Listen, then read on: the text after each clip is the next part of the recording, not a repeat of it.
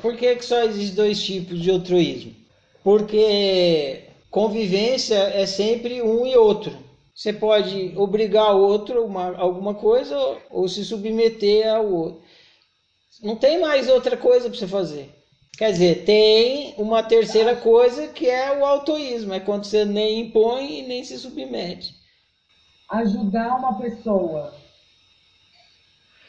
Não, então não é autoísmo. Ué, você está impondo para a pessoa a sua ajuda? É, não. Então você não está impondo. Se você não está impondo, impondo você não está. Pronto. Você, ela está te impondo que você ajude ela e você está se submetendo a isso. Ou seja, você está sendo obrigada a ajudar o outro. Então, se eu me sinto obrigada ou se eu me sinto submetendo, ou pode até ser que não, que o outro não está fazendo isso, mas eu estou achando que sim. Vamos simular uma, uma imagem aqui. Vamos chamar de pessoa pessoa X, tá bom? Tá. A pessoa X te obriga a fazer uma coisa. E ela te obriga a fazer uma coisa, te obriga a fazer uma coisa. E por ela te obrigar a fazer essa coisa, você vai se, se habituando a se submeter à obrigação da pessoa. Você não gosta, mas você, por motivos que você tem aí, você acaba aceitando a submissão, se submetendo, aceitando. Vamos supor que a pessoa X te obriga e como você não quer brigar com a pessoa, você quer o afeto da pessoa, você aceita a, o que a pessoa está mandando você fazer. Você não gosta de fazer, ela manda, você acha ruim, mas ainda assim você aceita porque você gosta da pessoa. E isso vai repetindo, repetindo, repetindo, repetindo e se torna um hábito.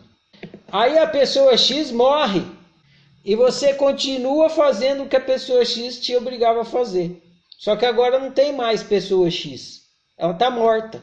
Então a pessoa X está te impondo? Não.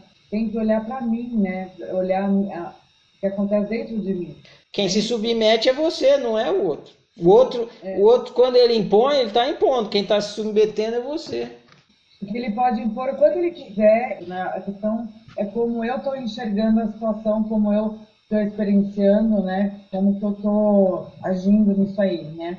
Exato, você só pode, você só pode trabalhar o seu altruísmo e a sua mentalidade. Você não consegue nem trabalhar a mentalidade do outro, nem o altruísmo do outro. Então o outro pode nem existir e você ainda acha, ah, meu, meu pai que faleceu fica me obrigando, mas ele já faleceu.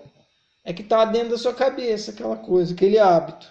Então é seu. Você que tem que perceber e lidar. Mesmo que a pessoa te obrigar, você não precisa submeter. Agora, ela, você pode se submeter mesmo ela não te obrigando. Por exemplo, você, você sabe que a pessoa quer alguma coisa. E você quer alguma coisa da pessoa. Para conseguir alguma coisa da pessoa, você faz a coisa que a pessoa quer, mesmo que você não queira, para conseguir a outra. Entendeu? porque depois você vai ter é, dinheiro para fazer chantagem. Ah, eu fiz aquilo lá para você. Aí a pessoa fala assim, se ela for esperta, né? Mas eu não pedi, você fez porque quis. E aí você ainda vai brincar de magoar. Ah, mas que ingrata que você é, não sei o quê. Entende? Você precisa observar em você se é isso que você está fazendo, exatamente o que você está fazendo, por que, que você está fazendo, qual a sua intenção ao fazer. Se não visualizar isso, não resolve. Agora, se você está sofrendo, é porque o seu comportamento, seu relacionamento não está autoísta. Porque se você tivesse autoísta, você estava tranquila, não estava estressada, nem preocupada, nem sofrendo, nem nada. Mas aí tu não falou a questão do Tu tá fazendo alguma coisa pro outro esperando algo em troca? Ué, você não faz isso todo dia? Nem sempre a gente espera algo em troca. A gente faz por fazer. Às vezes sim, às vezes não. Às vezes a gente faz para poder chantagear depois. Para ter uma moeda de troca, né? Exatamente. Ter uma moeda de troca. Hum... Ah, mas eu não, eu não fui naquele casamento chato com você e agora você não quer fazer isso comigo? Você foi porque quis. Não, eu fui porque você não ficou falando que eu tinha que ir, eu fui para te agradar. Não, você Sim. foi porque quis. Bem por aí. Eu falei que eu queria manter a coisa dentro da vivência, né? Mas aí fez pergunta de relacionamento, porque a nosso anseio mesmo é entender os relacionamentos, porque é no nos relacionamentos que a gente samba, que a gente sofre, que a gente vive mal. Mas é, é tipo a cereja do bolo. Quando a gente chegar lá, querendo de entender tudo do- da natureza humana, e chegar lá para estudar o relacionamento, aí pá, vocês vão ver assim com clareza as coisas que você faz, né? E que fazem com você, vai ficar explícito.